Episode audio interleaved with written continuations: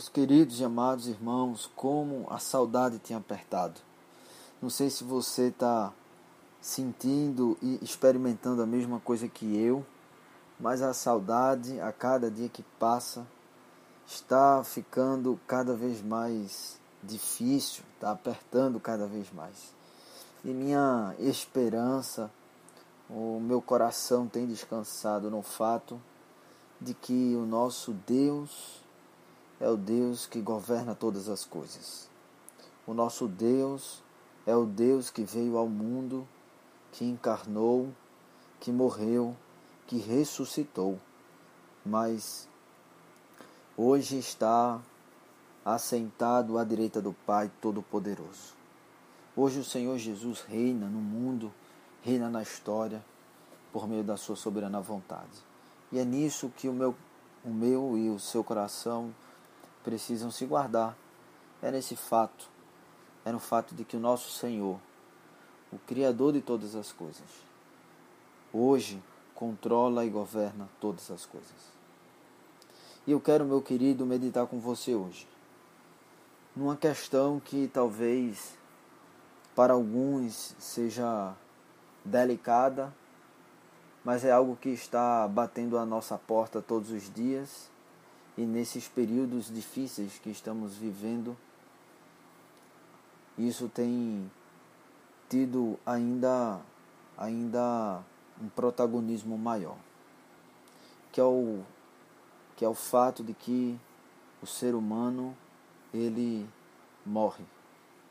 A qualquer momento que você abre, a, que você liga a sua TV, você percebe o quanto de notícia que tem dizendo que foram X mortes, que foram milhares, ah, uma quantidade imensa de pessoas que perderam suas vidas, que a morte ceifou suas vidas. E portanto, talvez isso seja um tema que tenha orbitado no nosso coração nesses dias e eu quero trazer para você uma palavra de conforto de esperança, para que assim como o Senhor Jesus nos chama para olhar para Ele e caminharmos em santidade de vida, que nós possamos também olhar para Ele ao final da nossa vida, na nossa morte. Para isso, eu quero convidar você a abrir o texto de 1 Coríntios, capítulo 15. Eu quero ler junto com você os versos 54 a 55. E quero ah, que você, após a leitura desse texto, possa continuar então atento aqui ao que a gente vai brevemente expor.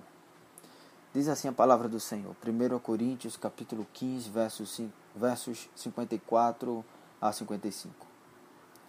E quando este corpo corruptível se revestir de incorruptibilidade, e o que é mortal se revestir de imortalidade, então se cumprirá a palavra que está escrita: Tragada foi a morte pela vitória.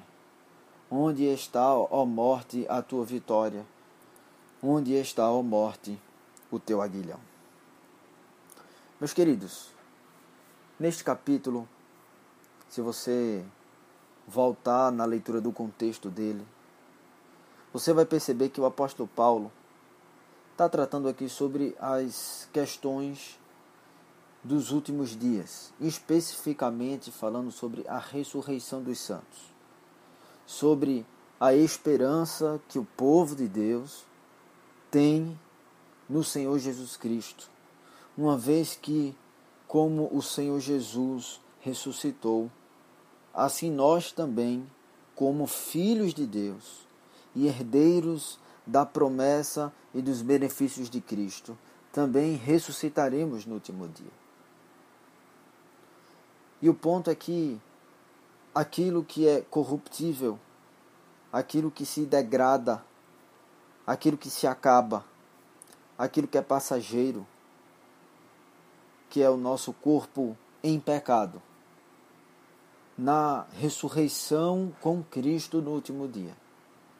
Esse mesmo corpo que nós temos será agora incorruptível. Ele não terá mais manchas pelo pecado ele não terá mais feridas produzidas pelo pecado. Nosso coração não mais desejará usar o corpo para o pecado, mas agora, depois da ressurreição, a incorruptibilidade irá de uma vez por todas, por meio da ação sobrenatural do Espírito de Deus, renovar o nosso corpo, assim como também os desejos do nosso coração de uma vez por todas. E meus queridos, é interessante porque o apóstolo Paulo, ele, ao tratar dessas questões, evoca, tanto no verso 54 quanto no 55, duas profecias. Quando ele fala, tragada foi a morte pela vitória, o apóstolo Paulo aqui está se referindo ao profeta Isaías. Enquanto que no versículo 55, o apóstolo está se referindo ao profeta Oséias. E o que é que isso fala ao nosso coração? A promessa do Senhor Jesus, a promessa de Deus para o seu povo, de que o seu povo irá ressuscitar no último dia, de que a morte não é algo ao qual o crente, o cristão deve temer, está prometido desde a antiguidade. Não é algo novo, não é algo criado no Novo Testamento, mas é uma promessa que lá em Gênesis capítulo 3 nós já encontramos a promessa do Salvador. E eu quero rapidamente meditar com você aqui em três pontos que nós precisamos entender acerca da morte. A primeira coisa é que, como crentes, meu querido e minha querida, nós precisamos e devemos olhar para a morte como uma cura. Porque a morte, o passar pela morte, não é o nosso extermínio final, mas o passar pela morte é deixar o pecado para trás. A morte mata, extermina o antigo estado que nós estávamos por causa da ação do Espírito de Deus. Porém, portanto, eu quero chamar você, meu querido, a olhar para a morte com os olhos da cura. Porque no final das contas, a morte não é a morte do homem, mas a morte é a morte do meu e do seu pecado que está em Cristo Jesus. Esse é o primeiro ponto, então, guarde isso no coração. A morte é como uma cura. O segundo ponto que eu quero pensar com você é que a morte é como um descanso. Para o crente, para aquele que crê em Jesus Cristo e no seu Evangelho. A morte é como um descanso a morte é como que a passagem da noite para o dia. É aquele período onde nós dormimos e pela manhã acordamos. A morte é exatamente esse período de sono. Ela é apenas um descanso. Nós somos, nós crentes, cristãos em Jesus. Nós somos peregrinos. E durante, e durante a nossa caminhada aqui na terra, nós batalhamos. E deixa eu lembrar você, o nosso lugar não é aqui. O nosso lugar não é aqui. A nossa pátria não é essa da terra. A nossa pátria é a celestial. Enquanto estamos aqui na terra, nós ainda caminhamos com o Senhor. Enquanto o Senhor nos manter aqui nessa terra, nós caminharemos em alegria diante dele mas passaremos por muita angústia, por muito sofrimento, por muita injustiça, pelas dores do pecado, pelas dores da perda, pelas dores das doenças. Mas eu quero lembrar você, meu querido, que quando o seu momento chegar, assim como o meu chegar, você deve encarar a morte como um descanso. É um descanso para a alma, porque você vai definitivamente se encontrar com o Criador, com seu Senhor. E terceiro e último ponto que eu quero meditar com você é que você precisa, crente, olhar para a morte como uma partida. Você está indo. Infelizmente, vivemos num mundo onde olha para a morte como o fim. Para esse mundo naturalista que nós vivemos, para as pessoas que estão à nossa volta, que não conhecem o verdadeiro Deus. A morte é o fim. Não há esperança. Mas deixa eu dizer a você, a graça do Senhor Jesus Cristo nos ensina que a morte é o começo da nossa felicidade.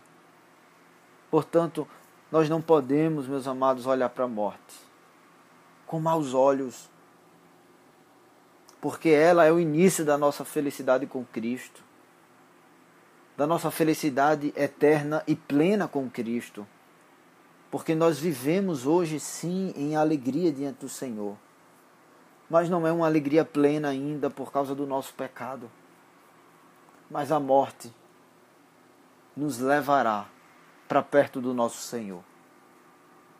A morte matará o pecado. A morte trará a passagem para o descanso. E a morte é uma partida para a felicidade eterna com o nosso Deus. O fato é que nós somos pó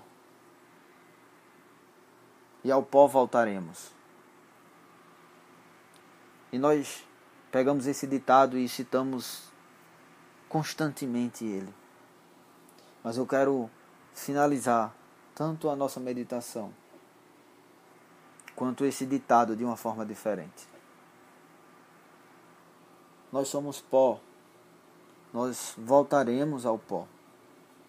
Mas deixa eu dizer a você, se você está firmado em Cristo Jesus, você ressuscitará do pó. Portanto, meu querido, eu quero chamar você a olhar para a morte com os olhos do Senhor. A morte não pode ser encarada por nós, Igreja de Deus, apenas com maus olhos. Há dor, sim, envolvida. Mas para aquele que está indo, há alegrias. Há alegrias eternas. E ainda que a dor aperte o nosso coração, se um querido ente nosso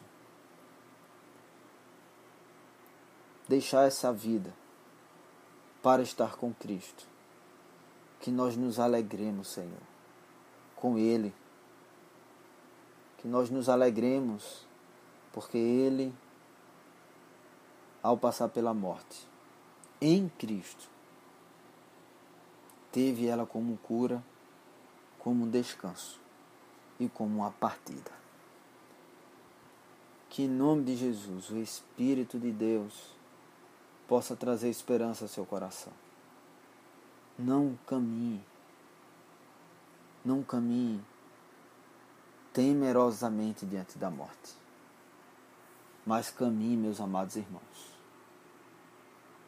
com profundos sentimentos e afeições, voltado para Cristo, para que dessa forma nós tenhamos direção nas nossas decisões terrenas que reflitam